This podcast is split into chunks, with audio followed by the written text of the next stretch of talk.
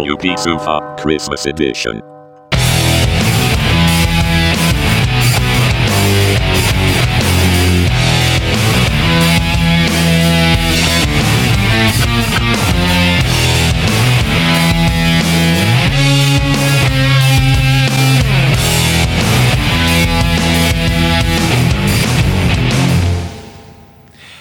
Ja, hallo und herzlich willkommen zum WP-Sofa der Weihnachtsedition. Heute mit zwei Gästen, ähm, die sonst nicht dabei sind, aber letztes Jahr schon mal dabei waren, nämlich dem Hans-Gerd Gerhards.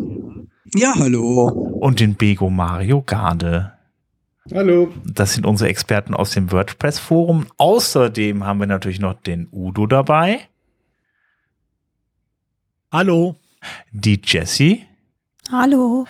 Und zu guter Letzt den Robert. Ja, du musst dich aber auch mit eingrenzen. Ja, ja, ich hätte mich jetzt noch dahinter gegangen. Ich bin der Sven. Gut, ja, schön. Habt ihr das Jahr gut überstanden? Ja, Ja, durchaus. Ne? Also kalendertechnisch ist es halt fast rum, ne? Also ich meine, überstanden ist halt, ja, es, wir haben uns der Zeit gebeugt. Ja, ihr seid auf jeden Fall ja noch da, das ist doch schön.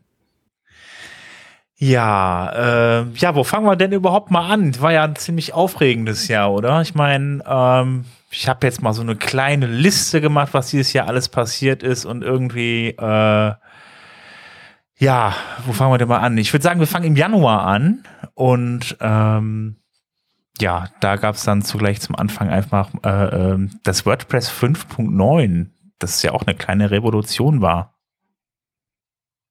Ja, mit dem Site-Editor meinst du? Genau. Aber damals hieß das noch Full Set Editing. Just, just saying. Das war damals noch, als das ganz, ganz, ganz, ganz, ganz anders hieß. Da haben wir im Support schon die ersten Schrecksekunden gehabt, weil Leute sich gemeldet haben, gesagt haben, mein Customizer ist weg. Da steht jetzt nur noch Editor. Kommt auch immer noch vor. Also wir haben, ähm, also ich kann mich erinnern, jetzt vor ein paar Tagen war nochmal sowas in der Richtung gewesen. Ne? Da hatten wir also auch nochmal so ein, ein, so ein Thread gehabt, wo dann jemand eben genau das gesagt hat, was der Bego gerade gesagt hat, der Customizer ist nicht mehr da. Und äh, da muss man dem erstmal klar machen, da, ja gut, wenn du jetzt gerade mal eine WordPress-Version neu installiert hast, dann hast du eben 2023 als Standard-Theme. Ne? Ja, aber damit, ich wollte gerade sagen, da müssen sie ja aber das Theme doch gewechselt haben, oder nicht? Oder? Naja, wenn du das neu installierst, dann hast du ja automatisch dann 2023 und, und äh, wenn dann jemand, sagen wir, ein Buch vorher gekauft hat oder sowas, dann, dann äh, denkt er natürlich, oh, ich habe da ein klassisches Theme, äh, also sowas wie, wie 2020 meinetwegen und, und ist dann erstmal komplett verwirrt. Ne? Aber da haben wir vorgegriffen, weil das 2023 kam ja erst mit 6.0, ne? Ja, das stimmt. Recht. Se mit 6.1 jetzt sogar erst. Aber der Witz ist ja damals, äh, auch wenn man so ein äh, Theme hatte, äh, was Full-Zeit-Editing fähig war, dann kriegte man zwar den Zeiteditor angezeigt, nicht mehr den Customizer, aber wenn man die URL des Customizers eingegeben hat, also wp-admin Customizer PHP oder wie, äh, wie sie hieß, ähm, dann wird er bis heute auch noch angezeigt. Ach, das geht sogar noch, ja. Und äh, man kann, ja, und man kann da tatsächlich auch immer noch Einstellungen dann vornehmen, zum Beispiel Custom CNS äh, ablegen, wenn man es noch will äh, und so weiter. Also es ist noch nicht abgeschaltet, es ist nur aus dem Menü verschwunden. Okay. Ja, man kann ja auch zum Beispiel so ein Plugin installieren wie Import, Export, Customizer oder so. Und dann hat man den Customizer auch natürlich wieder drin. Also gibt da verschiedenste Lösungen. Import, Export, Customizer nennt sich das. Ja. Ja, damit kannst du die gesamten Customizer-Einstellungen exportieren und auch wieder importieren. Und du kannst es eigentlich mit jedem Plugin machen, ähm, was irgendwie den Customizer noch benötigt. Äh, der schaltet den Customizer dann quasi wieder im Menü frei. Aber nochmal zurückzukommen auf 5.9, wenn ich mich zurückerinnere, war die Stimmung, als der Site-Editor frisch eingeführt wurde, ja erstmal, glaube ich, so ein bisschen, hm, was machen wir denn jetzt damit? Weil der noch nicht so das konnte, was er jetzt ja inzwischen schon kann. Ja, das haperte natürlich ja noch bei an allen Ecken und Enden, ne? Irgendwie, also da fehlen ja noch viele Dinge. Ist ja selbst bei Gutenberg ja immer noch so, dass da Sachen fehlen. Ja.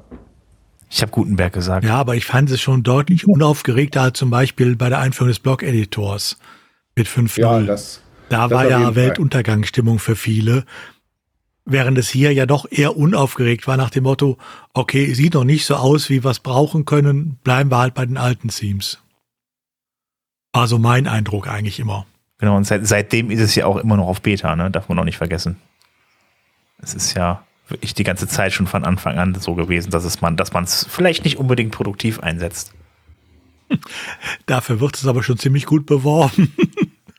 Das stimmt wohl, ja. Und ich meine, was ist bitte, was äh, ist bitte Beta, ähm, wenn ich äh, äh, WordPress neu installiere und nur noch den Zeiteditor kriege, weil der Customizer alles ja ausgeschaltet ist, weil 2022 oder 3 äh, angeschaltet ist als Standard-Theme. Wie ist das? Ähm, ja. Also dann da Beta dran schreiben, finde ich dann etwas komisch. Naja, du kannst ja WordPress immer noch mit Classic Themes oder mit einem klassischen Theme betreiben. Dann ist da auch kein Beta mehr dran. Ja, weil es das natürlich. einfach nicht gibt. Ich, ich fand es nicht verkehrt, da Beta dran zu schreiben, weil äh, ich glaube, dass das die Akzeptanz bei den Leuten auch ein bisschen mehr erhöht hat. Wir haben ja ähm, letztes Jahr ähm, immer noch sehr viel Stimmen gehabt, die gesagt haben, was soll der ganze Mist mit dem Blog-Editor? Muss das sein? Warum tut ihr uns das an? Und das war dieses Jahr eigentlich weg hatte ich den Eindruck, dass die, dass die meisten Leute sagen, ja gut, Blog-Editor, ich gucke jetzt, wie ich damit umgehe. Entweder ich ähm, setze auf Elementor. Wir haben immer noch sehr viele Leute im Forum, die diese Kombi aus äh, dem Theme Ocean WP und Elementor verwenden, weil es da halt die entsprechenden Videotutorials auf YouTube gibt. Oder aber wir haben Leute, die sagen, nee, nee, ich äh, probiere jetzt mal den Blog-Editor aus. Ähm, auch viele Umsteiger, die gesagt haben, äh, bisher hatte ich diesen Classic Editor installiert, aber jetzt will ich doch mal wissen, was das ist und, und guck mir das an. Und da hat sich die Stimmung recht positiv verändert. Und dass wir diesen Site Editor mit dem Hinweis Beta versehen äh, im, im Backend haben, ähm, ist vielleicht gar nicht so unklug, dass man einfach den Leuten auch sagt, ja klar, kommen Fehler vor, wir arbeiten halt dran und ähm, ich glaube, dass das insgesamt die Akzeptanz steigert. Ja, das sehe ich genauso. Also die Akzeptanz ist, glaube ich, auch gerade in Bezug auf den Blog-Editor ganz klar gestiegen.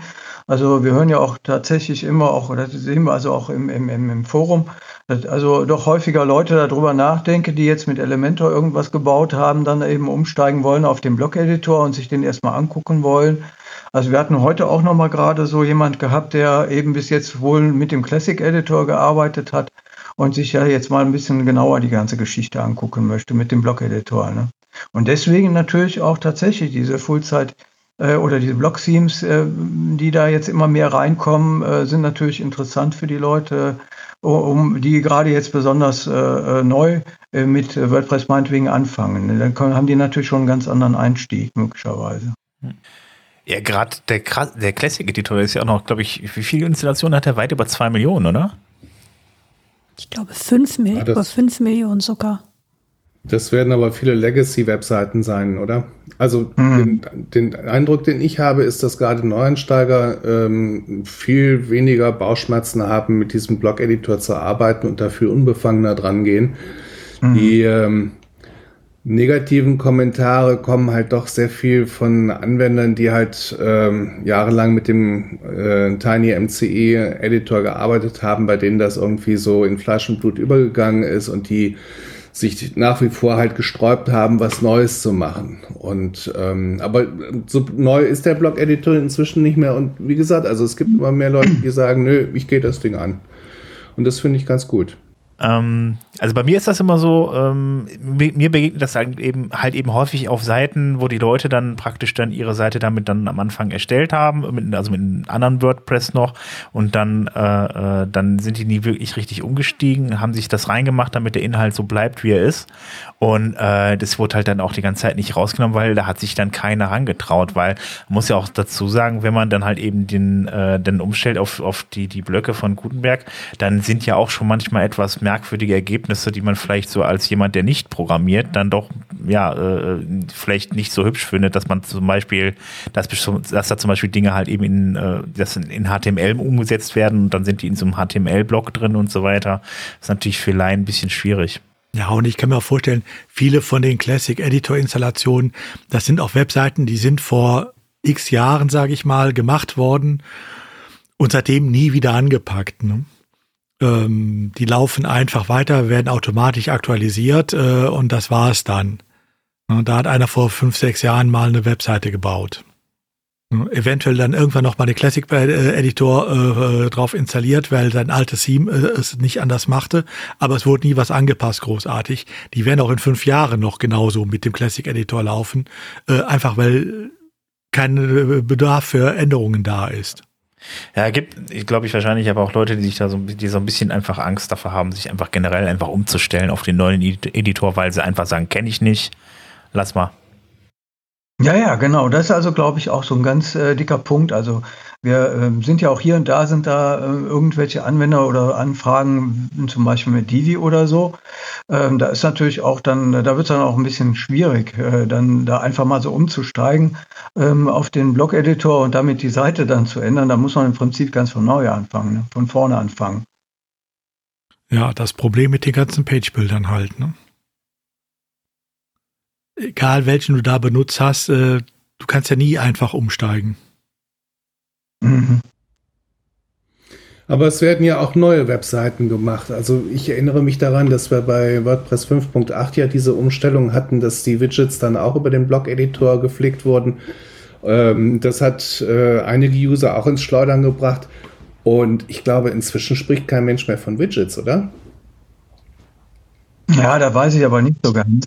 Naja, würde ich jetzt nicht unbedingt drauf ähm, wetten. Ja, aber die meisten modernen Themes haben ja eigentlich gar nicht mehr Widgets oder verbannen die in die Fußleiste. Also es ist ja nicht mehr wie früher, dass man diese klassische Aufteilung mit Sidebar hat, wo die, wo die Widgets äh, rechts sitzen. Ich, ich glaube, dass vom Layout her die Widgets ja so ein bisschen ähm, in Vergessenheit geraten. Ja, aber das sind dann meistens doch diese Legacy äh, die dann da praktisch draus ja, ja. Äh, entstehen und da wird dann aber auch nichts draus äh, dran geändert, sondern die bleiben dann so.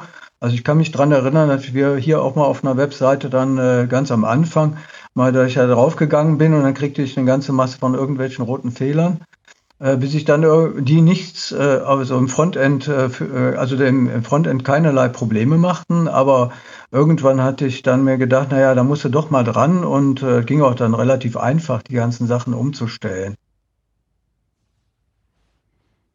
Nur wer jetzt neue Webseiten angeht, ähm, für den ist, glaube ich, Widgets ähm, nicht so das dringende Thema. Ja, eindeutig, das stimmt. Wird ja auch mal Zeit, das Zeug gehört weg.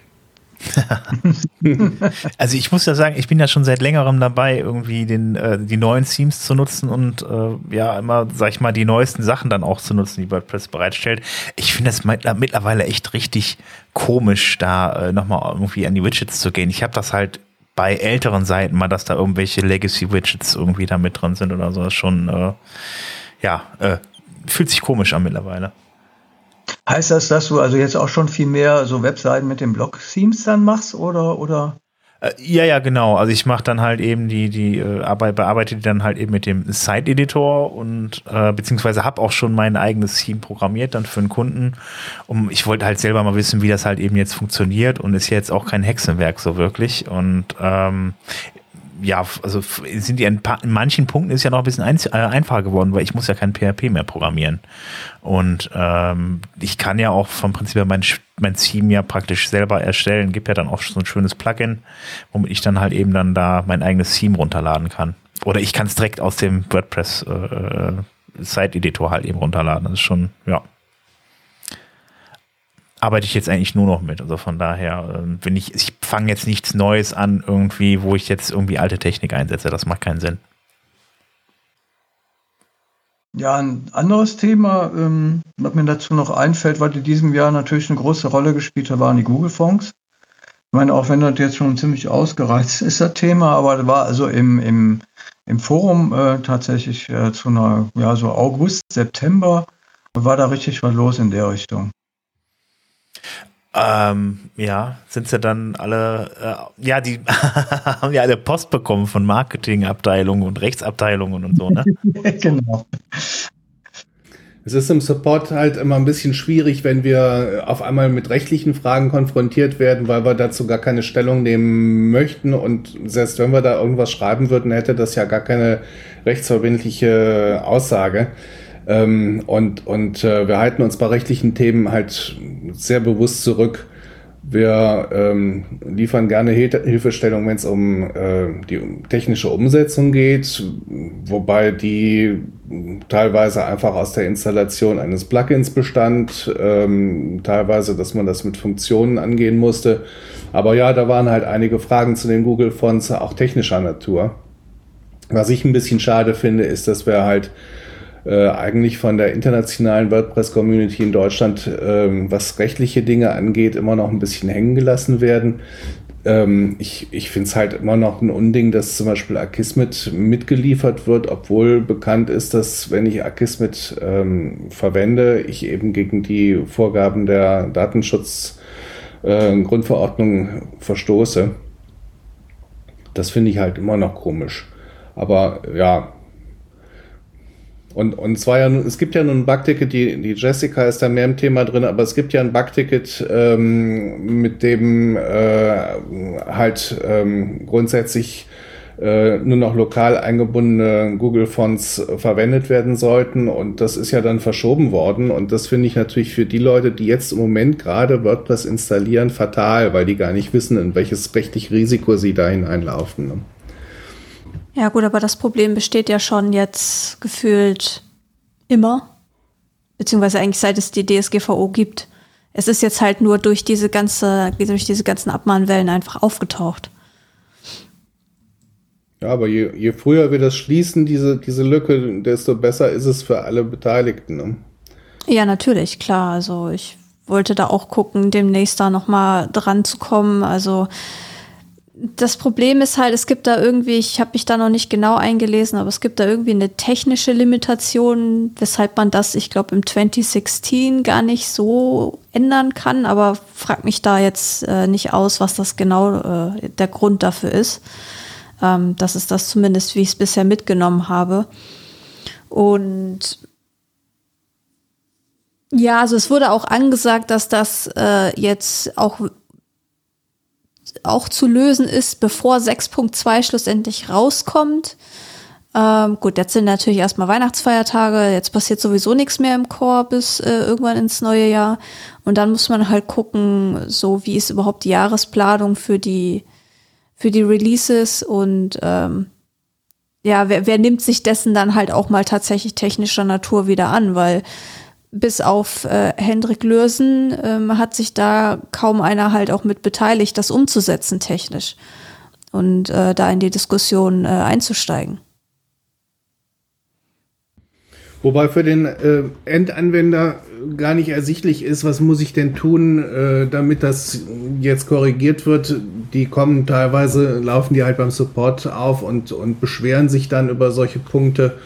Warum ist das überhaupt so? Wo wir dann natürlich als äh, Helfer, die einfach nur technischen, technische Unterstützung liefern wollen, einfach sagen müssen, wir können es ja nicht ändern. Du kannst ein Bugticket schreiben und dieses Prozedere, das ist natürlich den Endanwendern gar nicht so geläufig. Die, die verstehen ja, aber auch die das Bugticket schreiben wird ja nicht helfen an der Stelle. Stimmt. Aktuell. Das ist ja das man, Problem. So. Man kann es auch irgendwo verstehen, ähm, es ist mit Themes aufgetaucht, ja wie 2016 oder so, die mit WordPress selber ausgeliefert wurden. Jetzt muss man natürlich auch andersrum sagen, 2016 ist vor sechs Jahren ausgeliefert worden, zum Zeitpunkt, als ähm, die DSGVO noch gar nicht äh, in Kraft war. Das muss man ja auch dazu sagen, oder ist 2000, Ende 2015 ja sogar. Äh, ne, da war die DSGVO noch drei Jahre hin. Ähm, und heute noch zu erwarten, dass ein Team, was vor sechs Jahren oder sieben Jahren dann ausgeliefert wurde, noch ähm, alle heutigen rechtlichen Anforderungen erfüllt, ist vielleicht dann auch etwas ähm, gewagt. Ist auch für Entwickler ja nicht besonders interessant, da im, im Core da äh, äh, die, die, die jetzt, also sagen wir mal, so ein altes Theme dann da noch ändern sollen. Also ich meine, da, da kann man sich sicherlich interessantere Dinge vorstellen, die man da irgendwie jetzt veranstaltet als Entwickler.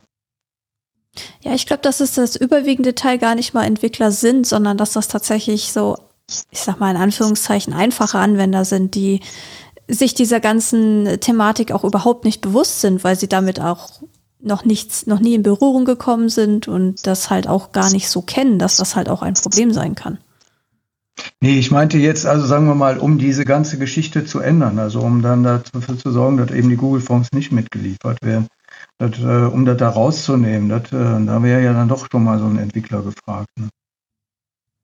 Ja, aber wie gesagt, es ist bisher halt nicht äh, wirklich, es fand keine große Beachtung.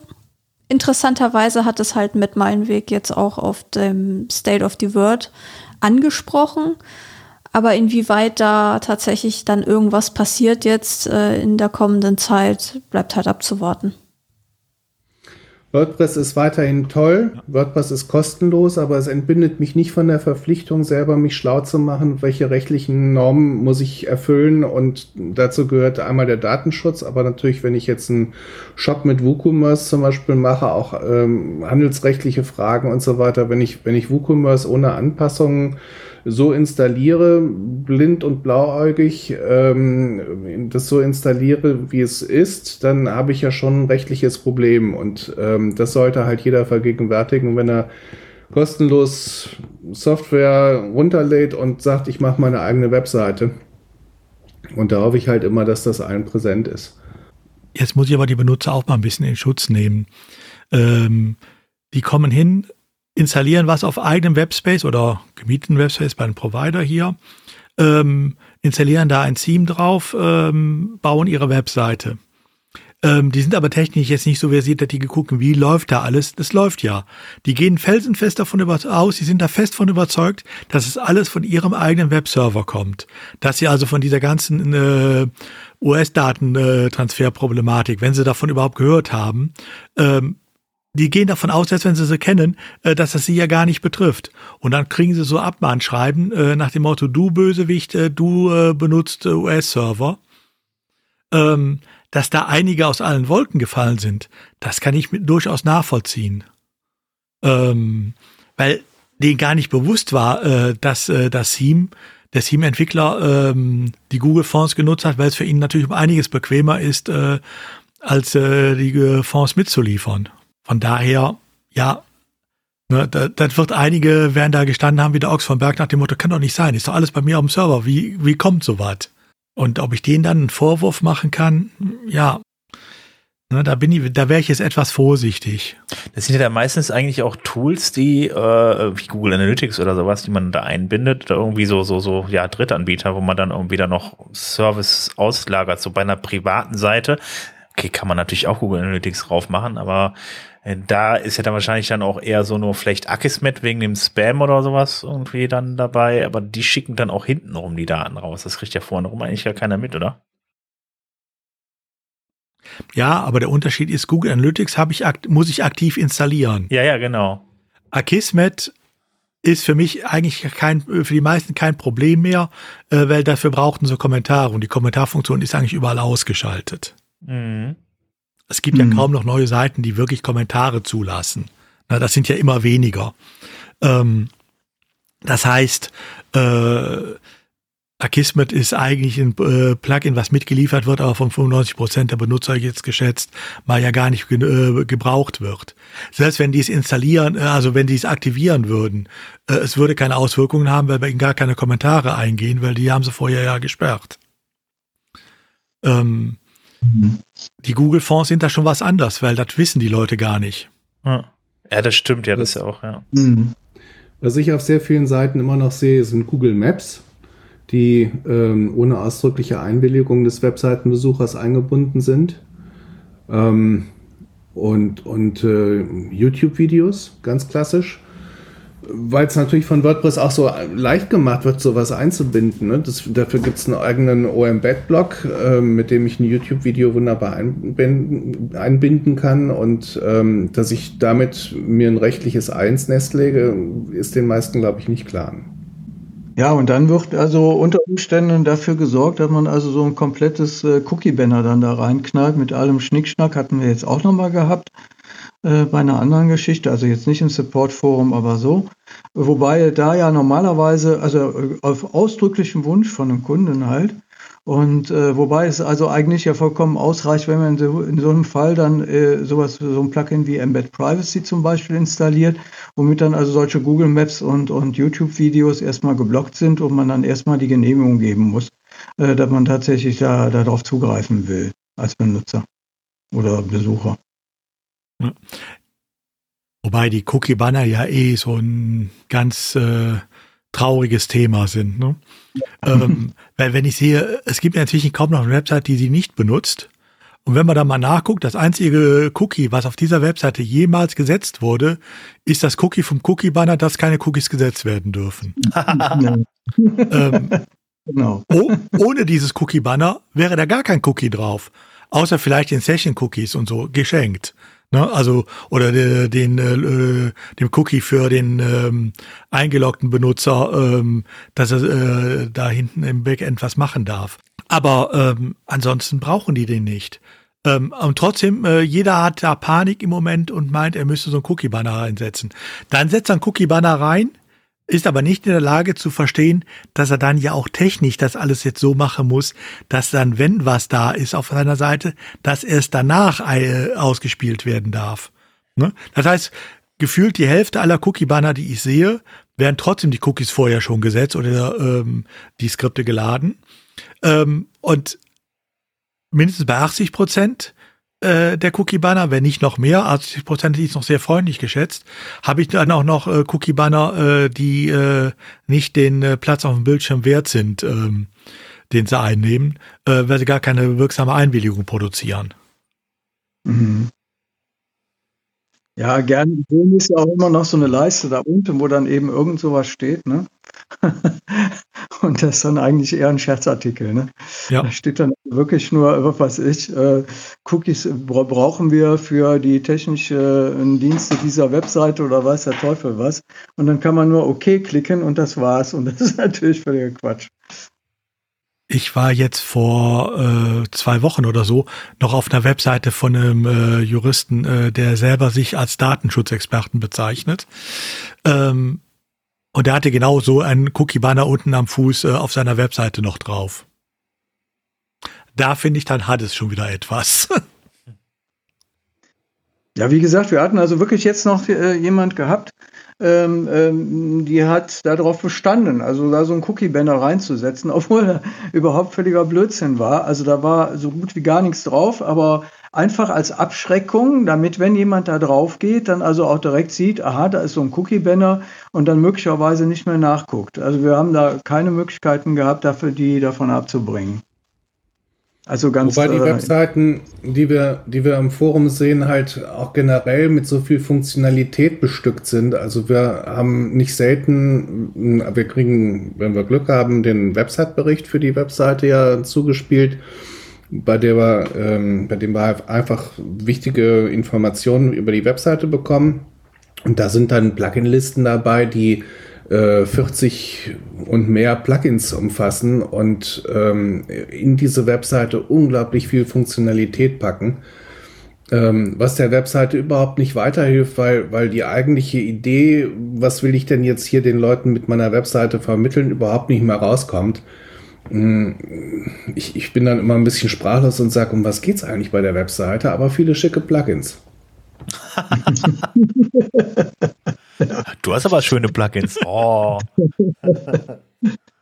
Ja, und Website-Bericht, das ist also genau eigentlich auch wieder so ein Stichwort, das der Bego gerade genannt hat. Also da, das ist also wirklich eine Sache, die total nervt. Also wir haben an sich ja in der FAQ stehen, was, was, was also geliefert werden sollte, wenn dann also eine Frage gestellt wird. Da gehört in erster Linie dazu, dass man also die URL nennt und dann eben auch noch den, den Bericht. Und äh, in den meisten Fällen kriegen wir den Bericht, äh, also ich würde sagen zu 60, 70 Prozent erstmal gar nicht und müssen erstmal wieder nachfragen. Also die URL ist meistens schon dabei, aber eben der Website-Bericht eben nicht. Und äh, das nervt natürlich kolossal, wenn man dann immer noch mal nachfragen muss. Insofern ist das also irgendwie kommt die Fakta nicht so richtig rüber. Die Frage auf meiner Webseite ist oben rechts ein grünes Kästchen. Wie bekomme ich das weg? Lässt sich halt unglaublich schlecht äh, beantworten, wenn ich weder die Webseite kenne noch irgendwelche Informationen habe, was derjenige da auf seiner Webseite veranstaltet. Und ähm, manchmal versuchen wir das scherzhaft zu beantworten, dass wir sagen, die Glaskugel ist gerade schmutzig und äh, die Katze wollte auch nicht auf die Schulter für die Wahrsagerei. Ähm, manchmal ist es auch einfach so, dass wir dann halt schreiben, sorry, aber wie sollen wir dir da weiterhelfen? Ähm, aber wenn man sechs, sieben Mal am Tag sagt, wo ist bitte der Website-Bericht, das ist halt anstrengend. Das ist schon, schon mühsam. Ja, ich habe da mittlerweile einen Textbaustein für, den ich dann da immer reinknalle, dann geht das einigermaßen, aber trotzdem ist eben völlig überflüssig, wobei ich sagen muss, eventuell müsste man da nochmal drüber nachdenken, wo man den, ob man den nicht an irgendeiner anderen Stelle noch ein bisschen prägnanter äh, unterbringen kann, also die, die Rückfrage zumindest oder, oder den Hinweis. Ne? Aber mir ist da ehrlich gesagt auch noch nicht so viel zu eingefallen, weil wir sind da ja auch ein bisschen gebunden. Wie ist denn das jetzt eigentlich mit, äh, mit dem Site-Editor und mit der Theme-JSON und so weiter? Gibt es dadurch jetzt irgendwie mehr Verwirrung, mehr Fragen im Forum oder? Zaghaft. Ja, Theme-JSON wüsste ich also gar nicht, ne, Bego? Ja, das, das, da kommen sehr vereinzelt Fragen und dann weiß da halt im Grunde genommen schon, das ist ein Nerd, der äh, sehr weit schon im Thema drin ist, was natürlich dann auch eine Beantwortung von Fragen schwieriger macht. Ähm, wir wollen ja im Anwendungssupport keine, keine Programmierung leisten und das würde auch den Rahmen sprengen. Ähm, aber dass der normale Anwender sagt, äh, hi Sir, ich will jetzt unbedingt in der Theme-JSON Änderungen vornehmen und wie mache ich das, das kommt eher selten vor. Ähm, wobei das, das andere Thema ist, ganz ehrlich, ich muss mir da selber einen Kopf drüber machen. Also ich äh, habe dieses Jahr immer wieder gestaunt, mit welchem Staccato von Informationen wir geflutet werden äh, über Neuigkeiten im, im Blog-Editor. Und äh, das ist auch für Leute, die Support anbieten wollen, helfen wollen, gar nicht so einfach, da immer auf dem Laufenden zu bleiben. Ähm, ich habe so zwischendurch Tage gehabt, wo ich gesagt habe, ich, ich streiche die Flügel, weil da kommst du ja nicht mit. Da ist schon viel geworden. Gerade halt eben so, das, das ist äh, Full, also der Site-Editor, der ist ja schon relativ äh, ja, großer Umfang, ne? Definitiv. Ja, und es sind alles wieder Änderungen, die wirklich Brüche sind. Ne? Also es ist nicht eine Fortentwicklung von dem, was man kennt, wo man dann nur noch gucken muss, wo muss ich das jetzt äh, zuordnen, äh, sondern es sind ja wirklich komplett neue Entwicklungen. Ähm, und das ist natürlich die Umstellung um einiges äh, stärker. Nicht für den, der sie benutzt vielleicht, aber für den, der damit umzugehen hat, ja. Ja, andererseits muss ich aber sagen, also diese Vereinheitlichung, gerade was die Eigenschaften angeht bei dem Blog-Editor, dass man also zum Beispiel äh, Padding oder Margin, also Render oder sowas eben oder Innenabstände dann halt einfügen kann, beziehungsweise einstellen kann, die finde ich also schon ganz gut. Das war also vorher ziemlich uneinheitlich gewesen. Äh, macht natürlich, äh, klar, wenn man dann, äh, macht unsere Arbeit jetzt auch nicht unbedingt immer einfacher, weil, also zum Beispiel, ich habe also häufiger dann eben hier irgendwie den Gutenberg, äh, dieses Gutenberg-Plugin dann halt installiert und ne, äh, dieses WordPress Beta-Plugin, äh, um dann halt mir die neuesten Entwicklungen anzugucken und, und dann bin ich manchmal auch schon viel weiter dabei und, und, und äh, dann, dann hat man sich natürlich schon mal irgendwo, äh, ja, da vertan, wenn man da irgendeine so Antwort gegeben hat, äh, wo man dann anschließend merkt, naja gut, das ist also eigentlich schon in der nächsten Version, die vorgesehen ist. Ne? Im Support haben wir ja äh, auch immer wieder Anfragen von Leuten, die auf Elementor schwören und ich kann die Begeisterung auch verstehen, weil ich mit Elementor natürlich ein Tool habe, wo ich unglaublich viele Detaileinstellungen vornehmen kann. Aber für uns im Support ist es so, dass wir das, was der Hans Gart gerade angesprochen hat, Padding und Margin von einzelnen Blöcken im Blog-Editor, äh, kann ich als Supporter, als, als Helfer nachvollziehen. Ähm, bei dem, was die Leute in Elementor einstellen, äh, tue ich mich da erheblich schwerer, weil Elementor halt äh, schon sehr stark verschachtelten HTML-Code erzeugt und auch von, von dem Cascading Style Sheets mir das doch um einiges noch mal komplexer vorkommt. Also ich bilde mir nicht ein, dass ich, wenn jemand ein komplexes Layout mit Elementor gemacht hat ähm, und, und sagt, äh, da haben sich jetzt bei mir äh, Sachen verschoben im Layout, im Layout, äh, dass man dann ähm, da Support geben kann und sagen kann, ja, du musst nur dann da klicken und dann stimmt das Layout wieder. Das, da tue ich mich sehr schwer. Ähm, bei dem äh, Blog-Editor fällt mir das leichter. Und das ist halt auch so ein Grund, warum ich äh, eher ein Fan vom Blog-Editor als von Elementor bin. Aber äh, ich, ich, kann die Begeisterung kann ich nicht verstehen. Ne? Also bei mir ist es tatsächlich so, dass ich also gesagt habe, äh, ich äh, beschäftige mich nicht mit dem Elementor. Und wenn da also äh, Fragen kommen im, eben im Forum, ähm, dann tue ich mich da gewissermaßen raus, genauso wie bei irgendwelchen äh, Snippets, äh, also PHP-Snippets oder sonst irgendwas, wo ich dann sage, einfach, äh, da sind das, das Forum also von uns jetzt also eigentlich nicht äh, die richtige Bühne. Da müssen die Leute dann entweder zum Beispiel ins Elementor-Forum gehen oder eben bei Stack Exchange oder sowas, um dann halt praktisch da ähm, entsprechende Hilfen zu bekommen. Ne? Also da mache ich also relativ wenig. Da macht der Wego zum Beispiel viel, viel mehr, gerade auch was also irgendwelche Snippets halt angeht. Ne? Also ich habe ich habe ja auch beide genutzt irgendwie und äh, also ich habe jetzt Elementor habe ich mal eingesetzt, weil ich einfach mal wissen wollte, ähm, wie das so funktioniert und äh, war auch ja, also es ist schön gemacht und man kann auch eigentlich so ziemlich alles einstellen. Das ist das, was bei, bei, bei dem, bei dem Blog-Editor halt eben dann so ein bisschen fehlt. Also ich habe auch heute noch, wenn ich mit dem 2023-Theme äh, 2023 arbeite, da hatte ich auch noch ein, zwei Blöcke, da kann ich dann auf einmal nur die, die, die, die vertikalen Abstände oder nur die horizontalen einstellen und äh, das verstehe ich dann nicht, warum man nicht dann einfach auch alle Abstände beispielsweise einstellen kann. Also das sind so mhm. Sachen, Entscheidungen, die ich einfach nicht nachvollziehen kann. Vor allen Dingen, wenn ich es dann einstellen muss, dann muss ich es anschließend per CSS machen. Ähm, das es ist natürlich ärgerlich. Und das hat man, das sind Sachen, die hat man bei Elementor halt eben nicht. Ähm, aber Elementor hat schlicht und einfach seine Grenzen. Und das hört, ist jetzt, ist ja jetzt in dem Moment einfach, wie gesagt, ich kann die ganzen Blöcke von WordPress einfach nicht nutzen, was natürlich ein mega Nachteil sein wird in Zukunft auch. Und äh, das sieht auch nicht so aus, als ob man sie in Zukunft nutzen kann. Äh, Divi soll da ja ein bisschen in die Richtung jetzt gehen. Und es gibt auch andere Beispiele, die halt einfach vom Prinzip her nur den Gutenberg nur noch also aufpimpen, also den Blog-Editor nur noch aufpimpen. Und äh, ja, also äh, ja, ich bin ähm, mittlerweile auch sehr davon ab, irgendwie, also ich rate den Leuten im Fall jetzt immer sehr stark ab, auch Elementor einzusetzen, weil es einfach für die Zukunft einfach ein Riesenproblem ist. Wobei wir generell im Support auch nochmal klären müssen, wo die Reise künftig hingeht, was wir eigentlich leisten können, was wir auch leisten wollen.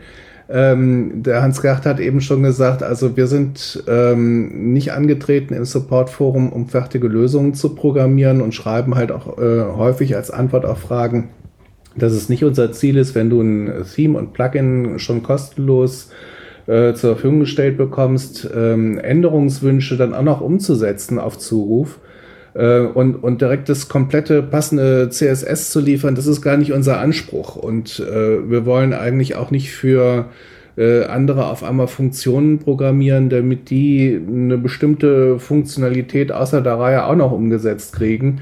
Ähm, das, das ist halt die Frage, was, was sollen wir leisten? Und ähm, da ähm, gibt es halt irgendwo Grenzen. Äh, da fällt mir jetzt nur noch ein, also wann, wann wollt ihr euch eigentlich durch Chat GPT ersetzen lassen? ja, genau. Oder die Arbeit erleichtern lassen. Oder die Arbeit erleichtern lassen. Ja, also ich habe ich hab mir Chat GPT angeguckt und wenn du so eine Frage hast wie, ähm, wie kann ich äh, am Ende eines Beitrags, jedes Beitrags noch eine Zeile einfügen, dann liefert dir ChatGPT direkt dafür die richtige Funktion, die dann nur noch kopieren und dann deine Functions PHP äh, reintun musst. Also für, für solche Sachen ist das eine hochspannende Geschichte. Aber das, ähm, was glaube ich einen ganz großen Teil unseres Supports ähm, ausmacht, ist, dass wir versuchen, äh, ja, Einfühlungsvermögen auch mitzukriegen. Erstmal, erstmal zu klären, was ist denn das Problem? Auch das ist bei vielen Anwendern gar nicht klar. Was ist denn eigentlich mein Problem? Und äh, zum Supportforum kommen auch viele, die sagen, ich weiß überhaupt nicht, nach was ich googeln soll, weil ich äh, überhaupt nicht weiß, wo ich ansetzen soll. Und wenn man mit der äh, Sache, von dieser Sache ausgeht, dann, dann nützt einem auch ChatGPT natürlich dann nichts mehr. Ne? Man muss schon die richtigen Fragen kennen und, und äh, wissen, in welche Richtung gehe ich so ein Thema an. Also ich bin auch mal gespannt bei so, ich muss auf jeden Fall noch ein paar Mal austesten, dieses Chat-GPT, aber äh, gerade so bei so Kleinigkeiten, glaube ich, hilft das ganz gut. Also ich habe mir äh, äh, ein, ein, ein Plugin programmieren lassen. Also ich nicht, also nicht wirklich programmieren lassen, ich habe es mal ausgetestet für den Maintenance-Mode und das hat eigentlich vom Prinzip her das getan, was es tun sollte. Also Ja, wenn ich es anschalte, geht ein Maintenance-Mode an irgendwie. Also wenn ich dann nicht im Admin bin, steht dann einfach dann da, diese Seite ist im Wartungsmodus. Also Ja. hätte funktioniert. Ja, was ich also auch ganz wichtig finde, ist, äh, also wir haben ja auch viel im Support-Forum mit Leuten zu tun, die äh, ja überhaupt ganz neu reingekommen und äh, technisch überhaupt nicht den Hintergrund haben. Dass man da eben geduldig und, und vor allen Dingen auch freundlich dann äh, auf die zugeht und äh, versucht, die nicht äh, eben irgendwie deutlich zu machen, äh, hör mal, du bist der letzte Tuppes, der da jetzt rumläuft. Nee, das muss eben nicht sein. Man muss, äh, man, man muss einfach gucken, dass man die Leute doch so ein bisschen da abholt. Ist manchmal ein bisschen schwierig und aufwendig, gar keine Frage, sollte aber so sein. Ne? Und das versuchen wir, denke ich, auch immer umzusetzen im Forum. Manchmal ist das ein bisschen frustrierend, weil dann schreibst du wirklich eine lange und ausführliche Anleitung für jemand, der vorher gesagt hat, ich bin Einsteiger, erklär mir das wie für einen Fünfjährigen und du machst dir die Mühe und sitzt 20 lang Minuten an einer Antwort äh, und dann kommt als Rückmeldung, ich habe das jetzt anders gelöst. Trotzdem vielen Dank. Und dann Ja. haut's dich halt von den Socken, weil du sagst, sag mal, die scheiß 20 Minuten, da hätte ich lieber mich äh, irgendwo hingesetzt, einen Kakao getrunken, aus dem Fenster geguckt und alle wären glücklich gewesen. Aber es gibt doch auch Leute, die dann gar nicht antworten. Wie ist, denn bei, ist das nicht auch frustrierend? Das ist besser geworden. Das, das, das gibt's, aber es ist besser geworden. Also wir haben eigentlich äh, viel, viel, dieses Jahr äh, haben wir viel positive Rückmeldungen bekommen und wir haben auch, dass Leute gesagt haben, toll, dass ihr das macht. Ähm, danke oder dass die Leute dann auch tatsächlich zurückschreiben, ich habe das jetzt so und so gelöst, aber ähm, die Antwort so und so war für mich äh, der Knackpunkt, ähm, der äh, mir jetzt weitergeholfen hat. Das sind natürlich super Rückmeldungen und die motivieren auch sehr. Ähm, Oder und auf da haben wir Kaffee viel mehr gehabt ne? Oder uns Bitte auch für einen Kaffee einladen, ne? ja, ja. Weiß ich zwar, in die Schweiz, kann ich mich dran erinnern. ja. Fand ich auch lustig. Mit der Fahrt oder nur den Kaffee bezahlt? Nein, nur den Kaffee. Nur den Kaffee. Kaffee in der Schweiz, das ist schon eine Investition. Das stimmt. In der Tat. Aber es ist halt auch die, die nochmal zum Thema Website-Bericht. Also man, jeder Anwender, jede Anwenderin kann ja in, in äh, Werkzeuge, Website-Zustand gehen und kriegt ja, was sowieso eine tolle Erfindung ist, angezeigt, wie gut oder nicht gut funktioniert meine Webseite gerade. Und ähm, die ähm, kriegen ja nicht nur, nur die, diesen, äh, dieses Feld angezeigt, gut, hervorragend oder äh, es muss was verbessert werden, sondern ähm, ich habe dann äh, auch noch ähm, Hinweise, dass da steht, du hast so viele inaktive Plugins, reduzier die mal, du hast so viele inaktive Themes, reduzier die mal, stell deine Webseite auf HTTPS um. Und was mich halt immer überrascht, ist, dass die Leute dann diesen Website-Bericht posten. Manche machen sich auch die Mühe und posten, also kopieren halt diese, diese Fehlermeldungen oder Hinweise und fügen die noch bei. Wo ich dann immer denke, warum habt ihr das denn nicht mal gemacht? Wofür sind die Hinweise gut, wenn die Leute das ignorieren? Und wenn, also ich, ich bin da halt anders gepolt. Wenn ich ähm, eine Webseite betreibe, dann möchte ich, dass die flott und schick ist und dann möchte ich, dass da keine Fehlermeldungen sind. Und wenn ich solche Hinweise sehe, würde ich direkt sagen, Mensch, da musst du jetzt was dran machen. Und das sehen halt andere Leute, sehen das ganz stressfrei und sagen, ja, da ist irgendeine Meldung, ja, aber das hat mich auch nicht weiter gestört. Meine Webseite funktioniert aber jetzt nicht. Woher kommt das? Wo ich dann sage, na, dann räum halt erstmal auf. Ne? Und das ist für mich halt auch so ein Punkt, wo ich sage, wo, wo fängt Support an und wo ist die Eigenverantwortlichkeit? Wo kann man auch dem Anwender sagen, äh, bitteschön, das kannst du auch mal selber googeln, äh, ohne, ohne unhöflich sein zu wollen, ohne jemanden vor die, äh, vor, vor die Stirn stoßen zu wollen, aber auch mal zu sagen, schau, ein bisschen Eigenverantwortlichkeit hast du auch. Ne?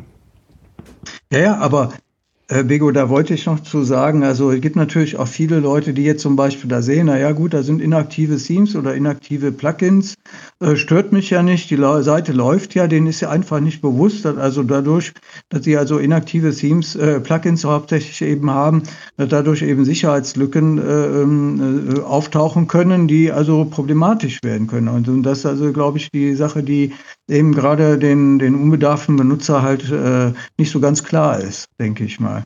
Ja, ja. Ja, die auch jetzt völlig erschlagen waren von der Umstellung, Zwangsumstellung vieler Webhoster auf PHP 8, die ja. äh, natürlich gerade bei älteren Websites, die nicht so äh, doll gepflegt waren, äh, Fehlermeldungen geschmissen haben, teilweise auch die Website abgeschossen haben ähm, warum ist das so, was mache ich jetzt? Und, und ähm, leider ist es so, dass wir dann auch oft nur sehr rudimentär Fehlermeldungen kriegen, äh, aufgrund derer man dann auch nicht sagen kann, liegt das jetzt an einem Plugin oder an einem Theme oder, oder was ist überhaupt los. Ähm, aber ja, da war halt, da, da würde ich halt auch mir mehr Engagement wünschen, dass wenn die Leute doch von ihrem Webhoster angeschrieben werden, pass auf, wir stellen jetzt auf PHP 8.0 um, dass man sich da ein bisschen schlau macht, auf was muss ich denn da eigentlich achten, was muss ich tun. Und so ein bisschen Eigenverantwortung fehlt mir oft. Ne? Bei den Hostern meintest du, ne? Mhm. Nee, nee, bei den Anwendern, dass die, dass die Anwender sagen, der Hoster hat mich angeschrieben, ich kriege jetzt PHP 8.0, was heißt denn das für mich? Ne, so, und die Leute melden sich dann erst, meine Webseite ist kaputt, sind manchmal auch ein bisschen weinerlich dabei. Ähm, gut, ich meine, wir haben sowieso immer Fälle, wo Leute sagen, ich bin total verzweifelt, meine ganze Webseite, die ganze Zeit, die ich investiert ja. habe, wo ich dann immer sage, also Panik ist eh immer ein schlechter mhm. Ratgeber. Und äh, wenn verzweifelt, dann bitte über Sachen wie äh, Krieg in der Ukraine oder, oder das Kindersterben, mhm. aber doch nicht wegen einer puppeligen Webseite. Und das ja, ist ein anderes Thema. Genau. Ne? genau. Mhm. Bego dreht am ganz großen Rad jetzt. Ja, ja, am ganz, ganz, ganz großen jetzt.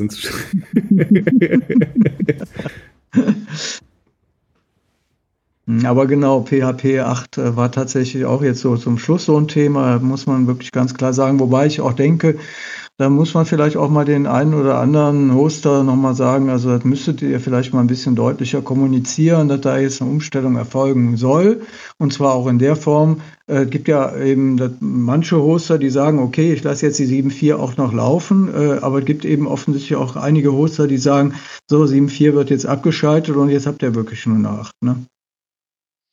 Ja, aber ich glaube, manchmal muss es auch einfach bei den Leuten dann knallen, weil ich denke mal auch einfach, das Problem ist dann, dass die dann, ja, man wird ja eh dann zu äh, gespammt mit E-Mails, ähm, dann, dass dann da vielleicht mhm. mal was untergeht oder sowas, dass man das dann auch erst merkt, wenn es dann wirklich dann, äh, ja, wenn es bei der Seite dann irgendwelche Fehler wirft oder irgendwas nicht mehr funktioniert und so weiter. Etwas, was ich sehr positiv fand, war, dass äh, von ähm, zwei Webhostern eben auch äh, direkte Beteiligung im Support-Forum war, äh, wenn äh, eigentlich hoster-spezifische Probleme vorlagen, wo wir gesagt haben, da können wir von dem Support-Forum aus wenig helfen. Da haben wir äh, von äh, drei äh, Leuten aus der WordPress-Community, die bei diesen Hostern arbeiten, halt ähm, direkte Antworten an die Betroffenen bekommen. Und das war sehr hilfreich. Und äh, das würde ich mir äh, wünschen, dass das zumindest beibehalten wird, aber ich könnte mir auch vorstellen, dass noch mehr Webhoster sich in irgendeiner Form beteiligen und ähm, im Forum Fragen beantworten. Ähm, bisher ist es so, dass einige Webhoster einfach sehr schnell bei Webanwendungsfragen äh, sagen, da sind wir nicht zuständig, wende dich an das Supportforum und da werden wir auch direkt, wird an uns verwiesen, werden wir direkt genannt, namentlich, ähm, wo wir natürlich auch an Punkte kommen, wo wir sagen, boah, das kannst du jetzt überhaupt nicht beantworten hier. Aber ähm, ja, ein bisschen mehr Beteiligung vom Webhoster wäre schön. Ja, gibt ja auch ein, zwei, habe ich gehört, irgendwie, die dann auch im WordPress-nahen Umfeld unterwegs ja. sind, ne? Ja, ja. Ja. Also. ja, und es gibt auch, glaube ich, zunehmend auch Massenhoster, äh, die durchaus versuchen, eigene WordPress-Kompetenz im Moment aufzubauen. Mhm. Ähm, von daher. Ja, also ich Wäre meine, natürlich schön, wenn da mehr von denen dann käme, klar. genau, ich weiß ja nicht, wer, wer jetzt noch nicht von unseren Hörern auf dem WordCamp war, aber ich glaube, so ungefähr mindestens die Hälfte der Sponsoren sind dann immer Hoster. Also von daher äh, gibt es da schon sehr viele, die da irgendwie unterwegs sind. Naja, WordCamps haben wir jetzt seit drei Jahren keine mehr gehabt. Von daher Ja, ja. denke ich mal, gibt es einige WordPress, äh, auch einige bei unseren Hörern, die das noch nicht kennen. Da ist leider die Pandemie dazwischen gekommen. Das stimmt, ja. Mhm. Aber nächstes Jahr soll es ja wieder eins geben. Mindestens. Mhm. Ja, also ein WordCamp Deutschland jedenfalls. Ja, ich schaue gerade mal auf die Liste, was wir denn noch dieses Jahr so Besonderes hatten. Wir hatten eine große Diskussion rund um WebP. Ist ja dann wohl doch nichts geworden, oder? Ah, wird noch. Ja. Mhm. Also ist auch im Forum, äh, denke ich, kein großes Thema gewesen. Ähm, ich selber habe also auch da so ein bisschen mal mit rumprobiert, ähm, aber eigentlich auch nicht so in dem Umfang. Also ich fand es jetzt nicht ganz so wichtig. Also zumindest ist SVG gekommen, ne? das muss man ja sagen. Ja, das stimmt. Ja, und bei WebP, ich glaube, das Problem war einfach, dass dann, äh, dass die Überlegung am Anfang auch direkt war, wir stellen komplett auf WebP um, konvertieren alle Fotos, also alle Bilder, die da sind. Ähm, und das äh, verdaut halt nicht jeder Webposter, so wie er eingestellt ist. Teilweise fehlten dann äh, die entsprechenden äh, äh, Module äh, und äh, teilweise waren die äh, Webhosts natürlich auch nicht darauf ausgelegt, auf diese Rechenleistung, die sie dafür brauchten. Also da hat es wohl auch Probleme gegeben. Von daher finde ich schon ganz gut, dass man es jetzt äh, eine Lösung gefunden hat, äh, wie man WebP zuerst mal zwar äh, nicht mehr im Core verfolgt, aber über das Performance-Plugin ist es ja nach wie vor noch da. Ich wollte gerade sagen, es gibt ja das Performance Lab Plugin und äh, damit kann man das ja auch schön umsetzen. Was im Übrigen auch in Kürze noch ein nettes Update bekommt, das äh, Performance Lab Plugin. Da wird dann SQL Lite mit reingesetzt. Dann kann man dann praktisch textbasiert äh, sein WordPress aufsetzen. Ein bisschen Verwirrung hat ja im, äh, bei manchen Anwendern die, ähm, Hinwe der Hinweis ähm, gesorgt, dass ähm, die Performance der Webseite nicht optimal ist. Und es ist halt, äh, ich, ich musste mich da erstmal einlesen, es ist halt so, dass äh, der Website-Bericht äh, schaut, innerhalb welcher äh, Zeit eben die Webseiten aufgebaut werden. Und wenn da ein gewisser Grenzwert überschritten wird, kommt dann der Hinweis, deine Webseite ist zu langsam und äh, schafft hier einen Cache an. Und es wird also entweder auf eine Objekt-Cache äh, verwiesen, äh, wo viele Anwender scheinbar ganz auf dem falschen Fuß erwischt worden sind, weil ähm, bisher eben nur die Cache-Plugins bekannt waren. Und dass man einen Browser-Cache hat, ist auch vielen bekannt, aber äh, dass es noch einen Objekt-Cache äh, gibt, das war für viele Anwender wohl neu.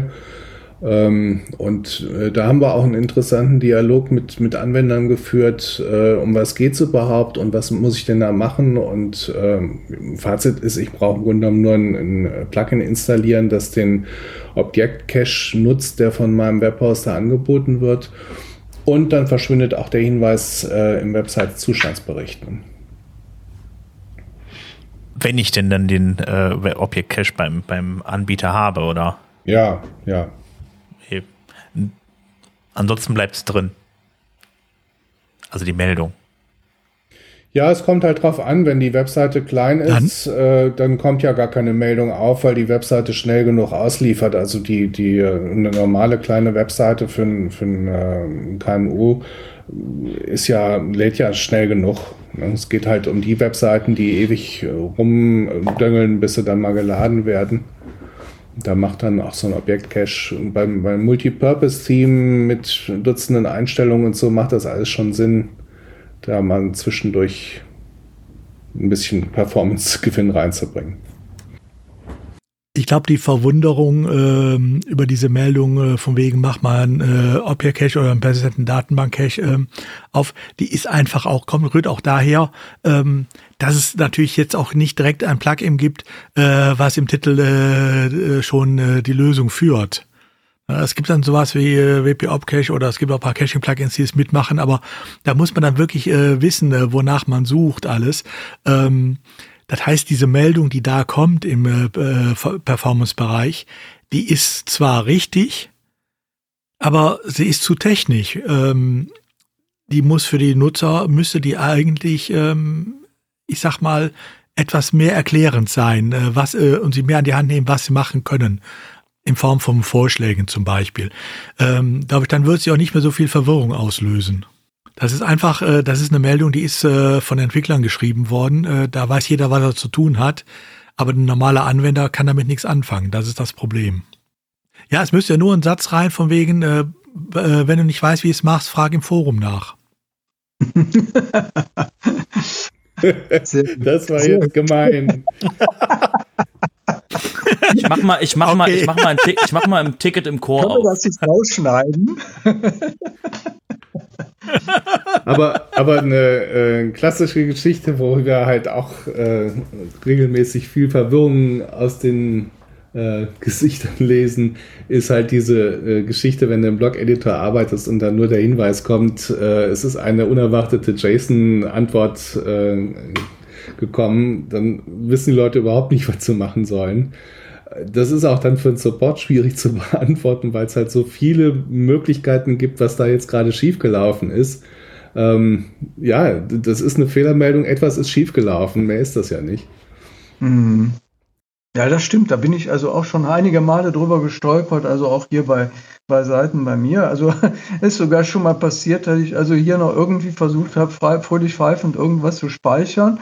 Und dann kam diese Meldung und, und irgendwann habe ich dann festgestellt, na ja gut, die, die, die Session ist abgelaufen. Das war es einfach nur. Ne? ja, das ist halt immer dieses Thema, ähm, das sind dann gut gemeinte ähm, Fehlermeldungen. Genau genommen, äh, es hat einen Fehler, äh, einen JSON-Fehler gegeben beim Gutenberg-Editor, ist ja eigentlich nichts anderes als äh, das, was ein Webserver sagt, wenn er sagt, ich habe einen 500er. Na, das heißt hm. nur, es ist was schief gelaufen, woher soll ich wissen, was das ist? Ähm, wenn das, die Fehlermeldung jetzt nur lauten würde, äh, es ist ein Fehler aufgetreten, versuche es einfach nochmal. Und wenn es dann nicht geht, muss da, müssen wir mal gucken. Ähm, dann wäre das Thema durch. Äh, dann würden die Leute einfach nochmal auf äh, Veröffentliche klicken und dann wird es wahrscheinlich auch durchlaufen. Ähm, dadurch, dass so eine komische Meldung kommt, so eine technische Meldung, sind die Leute natürlich direkt entsetzt, oh, da ist irgendwas kaputt bei mir. Aber ich meine, da muss man natürlich auch sagen, das ist im Endeffekt, muss man fairerweise sagen, jammern auf hohem Niveau, weil eigentlich die Fehlermeldungen bei WordPress so sind, ähm, dass sie auch äh, den Anwender an die Hand nehmen und sagen, was er tun muss. Aber an ein paar Stellen ist es halt noch nicht so. Also da gibt es mhm. andere Programme, die sind da schlimmer dran. Also ich bin fertig, ihr könnt jetzt wieder. Ach so.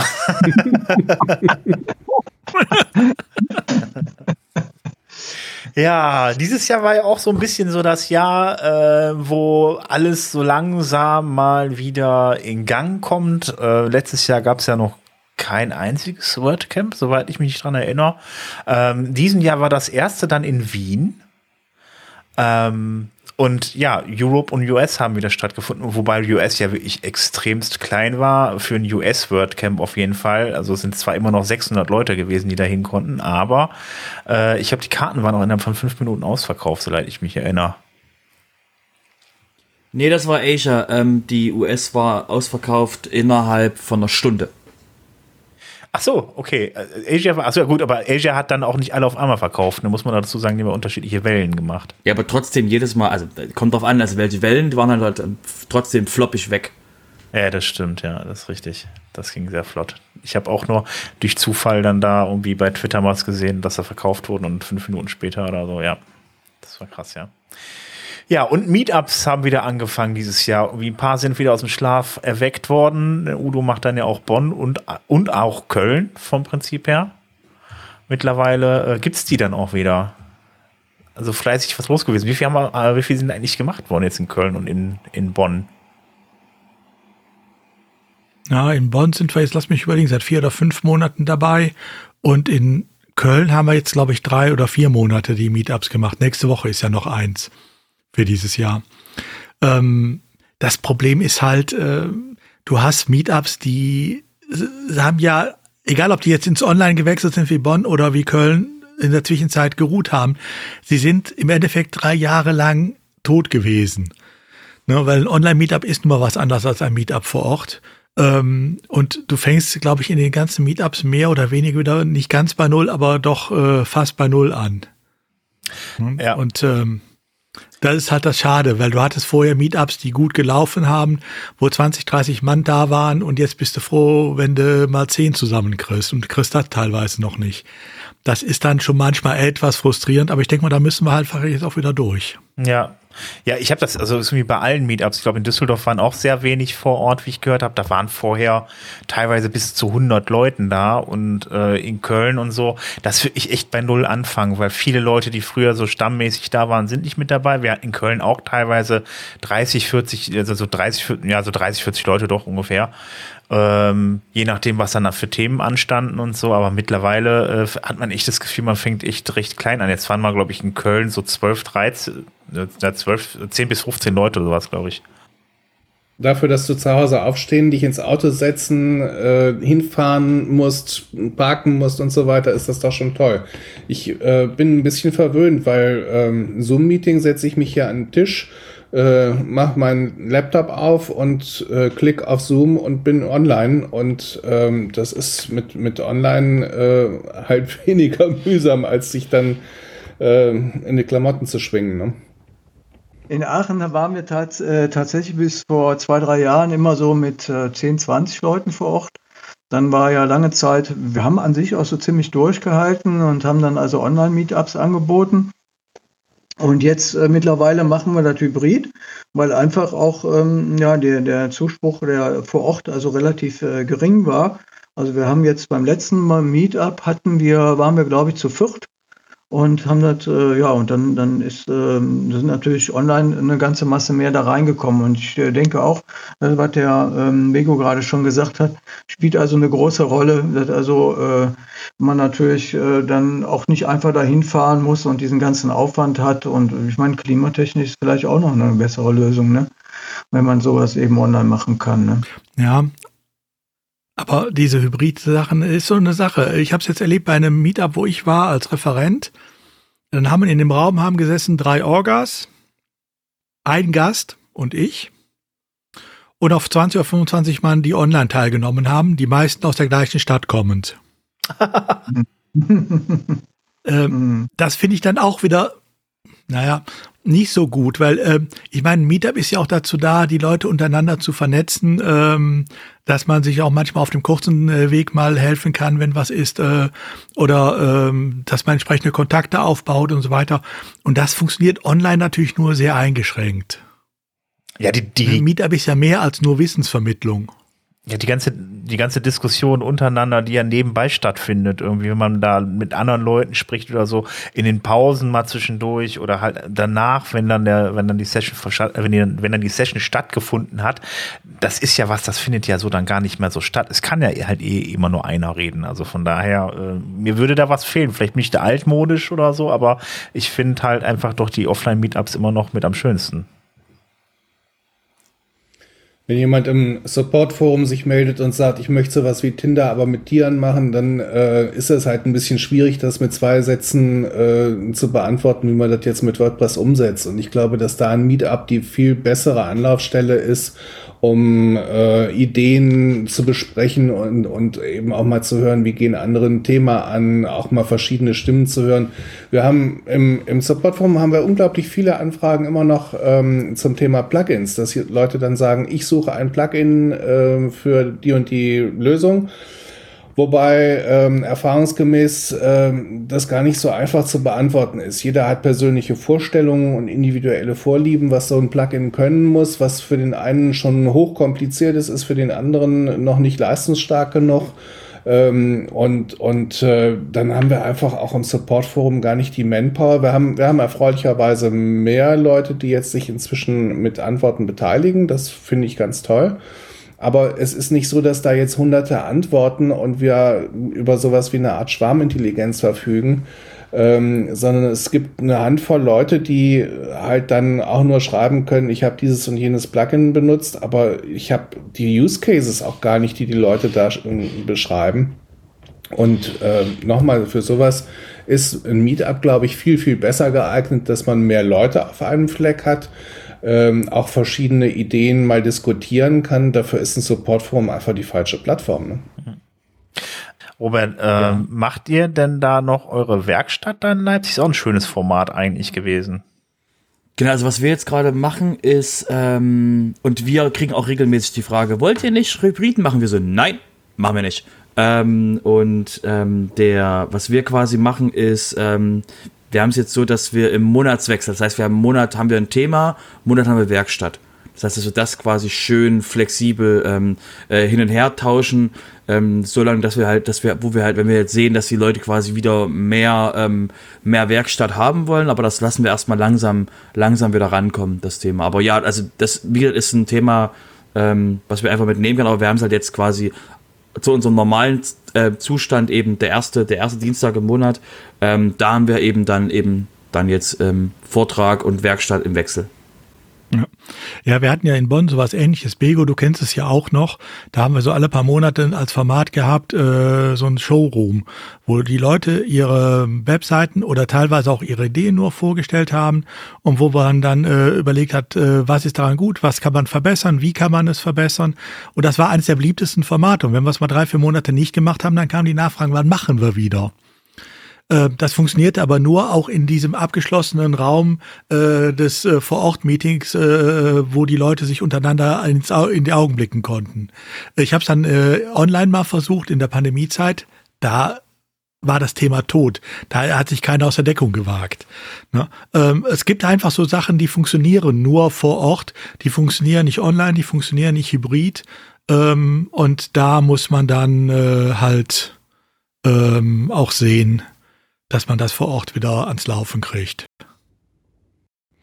Eine Webseite zu besprechen ist ja auch ein Thema, das durchaus sehr emotional sein kann. Und da ist es mir wichtig, auch zu sehen, wie kommt das bei meinem Gegenüber an? Äh, versteht er, dass ich ihn jetzt nicht gerade runter machen will, sondern versuche, einen kreativen Input zu liefern? Und, und da glaube ich, ist das Meetup auf jeden Fall die bessere Anlaufstelle, ja ich bin auf jeden Fall sehr gespannt, wo es da nächstes Jahr hingeht, auch wieder von den Besucherzahlen, wie sich das entwickelt. Oder vielleicht kriegen wir ja noch mehr hybride Meetups. Schauen wir mal. Ja, da denke ich mal, einfach nur abwarten, dann sehen wir, wie sich die äh, Hybriden entwickeln, wie sich die entwickeln, die nur vor Ort machen und mal sehen, was sich durchsetzt. Na, äh, das, ich meine, da muss jeder auch sehen, wie es für ihn am besten ist. Und da muss man natürlich auch ein bisschen im Blick haben, wie, äh, welche äh, Form läuft denn insgesamt besser, welche läuft insgesamt vielleicht auch schlechter. Aber das werden wir ja sehen. Dafür gibt's ja genug Feldversuche im Moment. Ja, ich überlege gerade, gab es denn dieses Jahr sonst noch irgendwas Besonderes, außer dass es wieder WordCamps noch gab? Äh, ja, es gab noch die 6.1 und die 6.0er Version, aber war jetzt auch nichts mehr Revolutionäres drin, ne? Es basiert ja letzten Endes alles auf der 5.9, ne? Ja, stand also einfach auch viel, äh, denke ich, so im Fokus, also die ganzen Sachen mal ein bisschen anzupassen, mal zu ein, vereinheitlichen. Und das äh, ist also, glaube ich, auch eine ganz gute Sache gewesen, dass man jetzt nicht also mit Power da nochmal weiter irgendwas Neues, wie zum Beispiel die äh, nächste Phase jetzt eingeläutet hat, so in Richtung, äh, weiß ich, Mehrsprachigkeit im, im Chor oder so. Ne? Ich denke mal, die letzten beiden Versionen 6.0, 6.1, das waren so Konsolidierungsversionen, wo man einfach mal aufgeräumt, vereinheitlicht hat.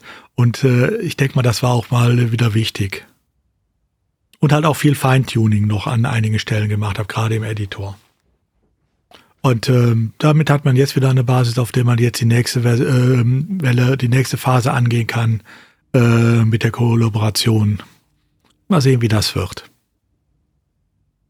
Ich sehe in dem neuen Theme, das mit 6.1 kam, mit dem 2023, unglaubliches Potenzial. Aber das muss jeder für sich auch erstmal entdecken und gucken, wie, wie genial das eigentlich ist. Das, das muss man halt einfach selber erstmal ausprobiert haben. Und dazu muss man den Leuten halt auch ein bisschen Zeit zugestehen.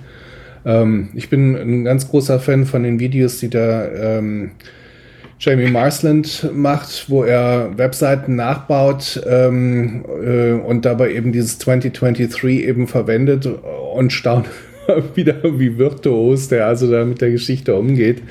ähm, was der aus diesem Theme rausholt. Da sehe ich also noch ganz viel Potenzial.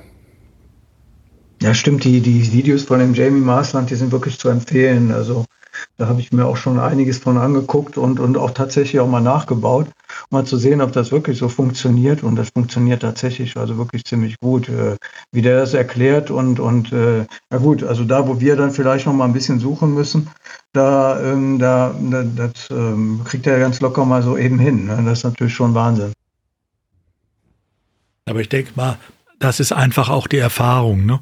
Wenn man das paar Mal ähm, gemacht hat, dann weiß man, wie es funktioniert. Und äh, die Erfahrung, die fehlt uns natürlich allen noch äh, mit den neuen Sachen. Das ist doch klar. Ne? Mit den alten äh, Gegebenheiten, da wussten, da wussten wir ja blind, wie wir damit umgehen. Und heute mit den neuen müssen wir halt auch alle ein bisschen äh, probieren, klar. Ja, also vor allen Dingen zum Beispiel, wenn man jetzt den Navigationsblock sieht äh, bei den bei den Block-Themes, der immer noch so ein bisschen hakelig ist, finde ich. Ne? Und äh, diese ganze Struktur hin und wieder bin ich dann also irgendwie an einem Punkt, da will ich irgendwas genau machen und äh, muss dann sagen, irgendwie äh, klappt das aber nicht. Äh, ich wüsste jetzt genau, wie ich es mit CSS jetzt machen könnte, äh, äh, aber ich will es eben nicht mit CSS machen, sondern ich will es einfach mit den Möglichkeiten, die mir eben dieses jeweilige Blog-Theme da halt bietet, umsetzen und das ist dann nicht ganz so einfach manchmal. Ne? Ja, das ist aber nicht auch manchmal auch schwierig, ne? Also. Hm, nicht so intuitiv, ne? Du hast ja dann einfach, wie gesagt, wenn solange noch Optionen fehlen, dann äh, äh bis, muss man halt eben dann mit CSS ran. Dann ist auch die Frage erstmal, also so, solange da halt kein CSS Editor drin ist, der aber ja jetzt bald reinkommen soll, wie ich gehört habe. Also dass man halt dann da äh, sein CSS dann direkt dann da in den, in den, äh, ja, in der Sidebar dann halt angeben kann ähm, wird das halt echt, es ist halt echt ein Problem, weil, wie gesagt, es gibt Blöcke, bei denen kann ich halt eben dann eine, eine horizontale Margin nicht angeben. Und das ist halt, hm. ich verstehe es nicht, man lässt, man, man lässt halt eben dann den, den Theme-Entwicklern die Option, das einstellen zu können oder eben auch nicht. Aber das Problem ist ja einfach, dass die Leute ja einfach so, so, die nehmen die Themes und machen das äh, und brechen die so auf, dass die halt einfach so funktionieren, wie sie sich das vorstellen. Und dann ist es eigentlich blöd, da nicht die entsprechenden Optionen halt auch äh, einfach mitzugeben. Man kann eine gewisse Grundeinstellung mitgeben, dass man sagt, so Standard Margin hat halt fünf Pixel oder sowas oder ne, also oder ein Rem oder wie auch immer. Ähm, aber äh, das so zu fixieren, dass man sagen, wir geben dir gar nicht die Möglichkeit, das noch zu ändern, finde ich halt irgendwie nicht ganz so geschickt, weil es gibt immer wieder Situationen, wo ich merke, okay, da macht eine Margin jetzt keinen Sinn oder so. Ne? Also äh, hat sich schon viel geändert insgesamt irgendwie, aber ab und zu, also ich habe mich schon gewundert, dass es dann streckenweise dann doch noch irgendwie Sachen gibt, die dann einfach fehlen, obwohl sie einfach, ich glaube, per Theme JSON nur eingeschaltet werden müssten. Und äh, jetzt, Sven, willkommen im Area von Decision Not Options. Genau jetzt ist quasi, das ist das Witzige mit Decision Not Options. Wie machst du das, dass du Entscheidungen für den User triffst, obwohl du dem User alle Freiheiten geben willst? Das ist quasi das, das Interessante, was ich quasi die ganze Zeit eben mit diesen, mit diesen ähm, Funktionen fehlen und das müsste doch eigentlich drin sein, dass eben genau das eben der, der Kontrapunkt zu WordPress entscheidet für den User was der User am meisten braucht. Und die User halt sagen, ich würde gerne alles. Und die anderen Plugins eben haben nicht Decisional Options, also guckt euch mal das Interface von Elementor an, die haben das nicht. Und deswegen haben die halt, äh, hauen die halt den User komplett mit den Features voll. Und, und WordPress sagt halt, na, wir müssen den User ein bisschen beschützen vor der Möglichkeit oder von den, vor der, Funkt, vor der schieren Funktionsweise und genau da ist das, deswegen ist es so spannend quasi, genau wie das jetzt ausgehandelt wird.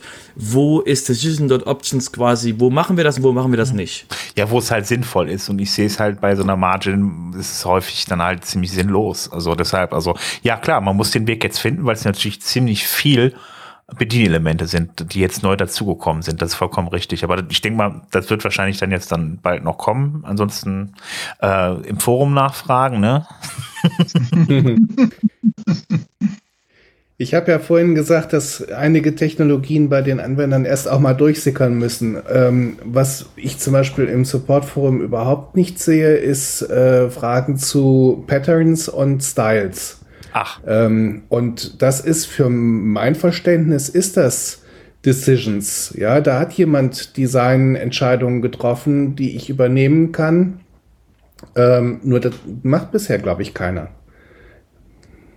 Ja, oder die, die also ich äh, weiß nicht, ob das keiner macht. Da glaube ich vielleicht nicht. Also sagen wir mal, die unbedarften äh, äh, Nutzer vielleicht nicht. Also ich verwende das also sehr, sehr häufig. Und ich, äh, ja, es gibt mit Sicherheit auch viele, die das benutzen. Und, und ich habe auch den Eindruck, dass äh, die ganze Sache entweder mit Plugin oder in, also mit entsprechenden zusätzlichen Plugins, also wie Blockmeister oder sowas, kann man ja sowas ganz gut äh, umsetzen. Oder äh, ist einfach so, so einfach möglich, dass man dazu eben keine Fragen im Support stellen muss, möglicherweise. Oder es geht halt in anderen Fragen auf. Ne? Ich meine, letzten Endes ist ja so eine mhm. Pattern-Sammlung ja auch nichts anderes als, als, oder so ein einzelnes Pattern ja nichts mehr als auch so eine Ansammlung von Blöcken. Und wenn dann halt eben Fragen zum, zu einem, zu einem, keine Ahnung, Block, Spaltenblock gibt oder so, dann fragt man halt Fragen zu den äh, Spaltenblock. Mhm. Was ich also auch ganz interessant fand und äh, wo vielleicht, wo man vielleicht auch nochmal darauf hinweisen kann, ist, also es gibt ja ja so äh, dieses Learn WordPress Org. Äh, da gibt es also wirklich ganz, ganz interessante Sachen. Die sind äh, natürlich äh, weitestgehend englischsprachig, aber ähm, ich fand die, also ich habe auch einige davon besucht, war also praktisch dabei gewesen. Und da war also auch immer eine ganz lohnenswerte Geschichte, äh, auf die man vielleicht auch hier und da schon mal im, im Support-Forum dann hinweisen kann. Ne? Ähm, apropos äh, Hilfe, ähm, was habt ihr denn so für Quellen, wo ihr euch dann irgendwie noch informiert, ähm, was, ähm, wenn es um was Neues geht, was im WordPress irgendwie, ähm, äh, ja, wenn man was lernen will über WordPress? Ich kenne einen guten Podcast. Ja, Udo, das ist, ach, Udo sag ich schon, Bego, das war, das ist natürlich vollkommen richtig. Ja, WP Super, hat der Beko gerade schon gesagt? Wahrscheinlich. ja, stimmt aber. Es ist wirklich also auch eine Quelle, die äh, ich für mich immer so sehr gerne nutze. Und aber eben auch so wie Make WordPress.org oder Learn WordPress.org und sowas. Ne? Wobei ich an der Stelle gerne auch nochmal Werbung für das Forum mache. Wir suchen ja immer noch nach Nachwuchs im Sinne von weiteren Teilnehmerinnen und Teilnehmerinnen auch, die ähm, sich beteiligen, weil man lernt eben auch durch den Support unglaublich viel. Durch die Fragestellungen, die aus allen Himmelsrichtungen kommen, äh, ganz unterschiedlich geartet sind, muss man sich auf einmal mit Themen beschäftigen, die man vorher noch gar nicht auf der Pfanne hatte. Ähm, auch das ist eine Sache, wo man sich selber regelmäßig schult und ähm, wo man halt, wo man halt auch nachlesen muss zu bestimmten Themen, wie ging das nochmal und ähm, wie gesagt, manchmal tue ich mich ein bisschen schwer, bei der Fülle an Informationen durchzusteigen. Man ist auch manchmal irgendwann abends einfach müde.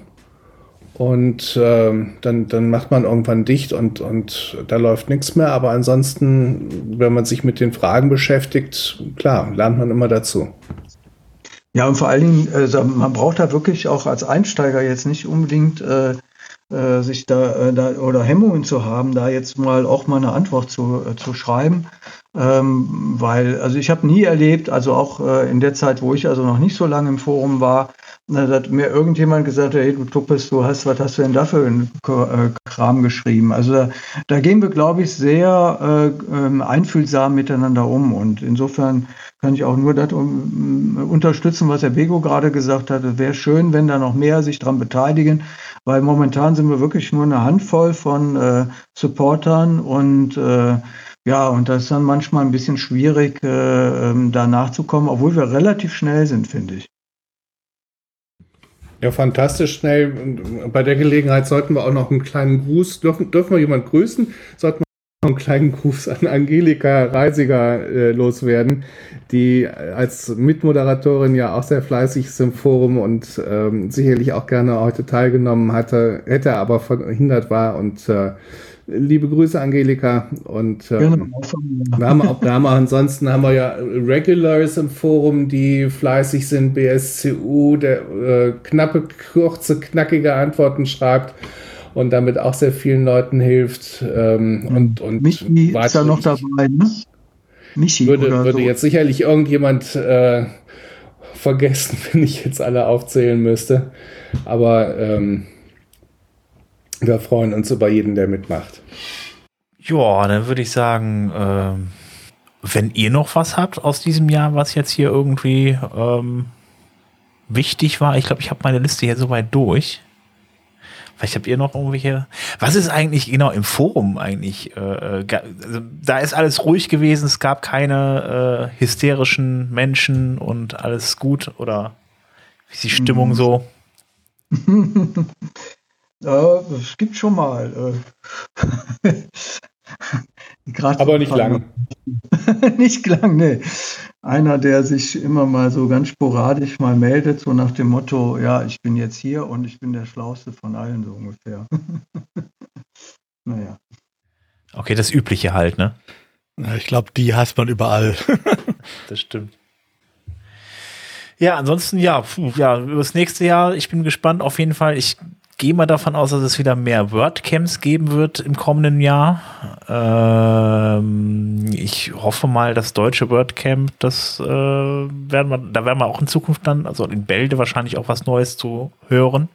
Äh, ansonsten gibt's ja das WordCamp nächstes Jahr in äh, Österreich, in Wien wieder. Das mit Mit eins und eins in der Schweiz und eins in Deutschland. Schweiz, genau, Schweiz wollte Ja. ich gerade auch sagen. Wir haben wieder in allen Dachländern haben wir wieder WordCamps. Das ist so. Und ich kann mir endlich auch den Ortsnamen merken, weil das war bis jetzt immer so schlimm, dass ich es immer wieder vergessen habe. Und jetzt weiß ich es. Murten bei Bern. Ah, okay. Das, ja, jetzt, ich habe jedes Mal diese so, ich habe jedes Mal, wenn ich es gelesen habe, fünf fünf Sekunden später habe ich es vergessen. Und ähm, jetzt habe ich es endlich, nachdem es jetzt überall auch geschrieben ist und so, kann ich einfach auch nachgucken und weiß es quasi, es ist bei Bern so ein kleiner, so ein kleiner Fleck daneben. Ja, dann äh, haben wir demnächst auf jeden Fall drei Stück, die in der Nähe sind, also nicht mehr so weit weg. Dann haben wir noch das WordCamp in Athen, das WordCamp EU. Und natürlich wieder das WordCamp US. Ich bin mal gespannt, wie groß es nächstes Jahr wird, aber ich nehme an, es wird wahrscheinlich wieder normal werden. Und, und Stichwort WordCamp EU, äh, das heißt entweder WCEU oder WordCamp Europe. Du kannst quasi Ja, ich habe ist es falsch EU? gemacht, ja. genau, also das, Word, das, WordCamp, das WordCamp Europe oder WCU, genau, äh, wäre dann in Athen und das wird, wie gesagt, ähm, das wird wie immer wahrscheinlich sehr warm werden, weil wir dann im, wieder in einer südlichen Region im Sommer sind. Mal gucken, Ah, wie warm es wird.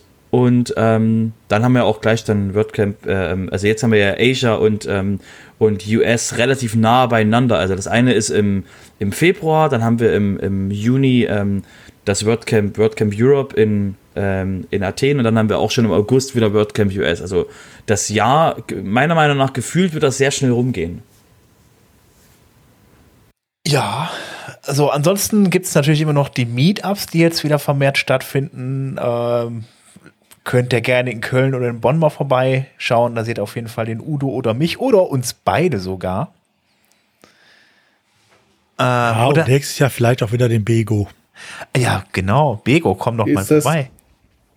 Ist das eigentlich äh, nur meine vielleicht schiefe Sichtweise oder sind Meetups mehr für den Endanwender und WordCamps inzwischen mehr für den ähm, unternehmensseitigen Nutzer? Mehr was für Unternehmen. Ich glaube, das äh, ist unterschiedlich auf den Meetups. Also ähm, es gibt nach es gibt Meetups äh, wie im Moment auch das Bonner, die sehr stark äh, von Endnutzern äh, getrieben sind. Ähm, es gibt Meetups, wo durchaus auch mehr ähm, Anwender drin sind. Ich glaube, das äh, hängt für immer von den Orten auch ein bisschen ab. Mhm. Und natürlich auch äh, von denjenigen, die es organisieren, äh, in welche Richtung sie die Themen ein bisschen lenken. Ich denke mal, was halt auch wichtig ist, ist einfach, dass man, äh, wie gesagt, also man, man trifft sich dann halt dann da und ja, das ist, das ist auch noch so, so ein Aspekt. Also für mich sind so ähm, Meetups letzten Endes eigentlich in vielen Fällen gar nicht mehr thematisch oder inhaltlich so interessant, interessant gewesen, zumindest vor Corona war das so. Also für mich war immer der Punkt, dass ich sage, ich treffe da die Leute mal wieder, man sieht sich mal wieder im echten Leben und das ist eigentlich auch mal so ein Grund, dann da aufzuschlagen für mich. Als Helfer aus dem Support muss man ja mal aufpassen, dass man nicht auf einmal verprügelt wird. Falsch. Wir Du hast beschützen mir im dich. April die falsche Antwort gegeben. Zack, paf. Können ja ein paar Bodyguards engagieren. Ja, gut, dann würde ich sagen, äh, äh, machen wir das ganze Ding rund. Ähm, dann äh, ja, gehen wir jetzt alle dazu über, ähm, ja, Weihnachten zu feiern, äh, ins neue Jahr zu rutschen. Und dann würde ich sagen, hören wir uns kommendes Jahr wieder. Von daher, äh, ja, schön, dass ihr da wart. Vielen lieben Dank. Gerne. Danke Sven, danke in die ganze Kommt Runde. gut ins neue BP Jahr. Sofa war immer toll dieses Jahr, hat, hat mir viel Spaß gemacht. Vielen Dank auch dafür. Das Und freut mich. frohe Weihnachten. Gut, und dann würde ich sagen, äh, ja, gibt es jetzt einen etwas entspannteren äh, Abklang und äh, ja, macht's gut, guten Rutsch, frohe Weihnachten. Tschüss. Frohe Weihnachten. Tschö. Tschüss. Tschö.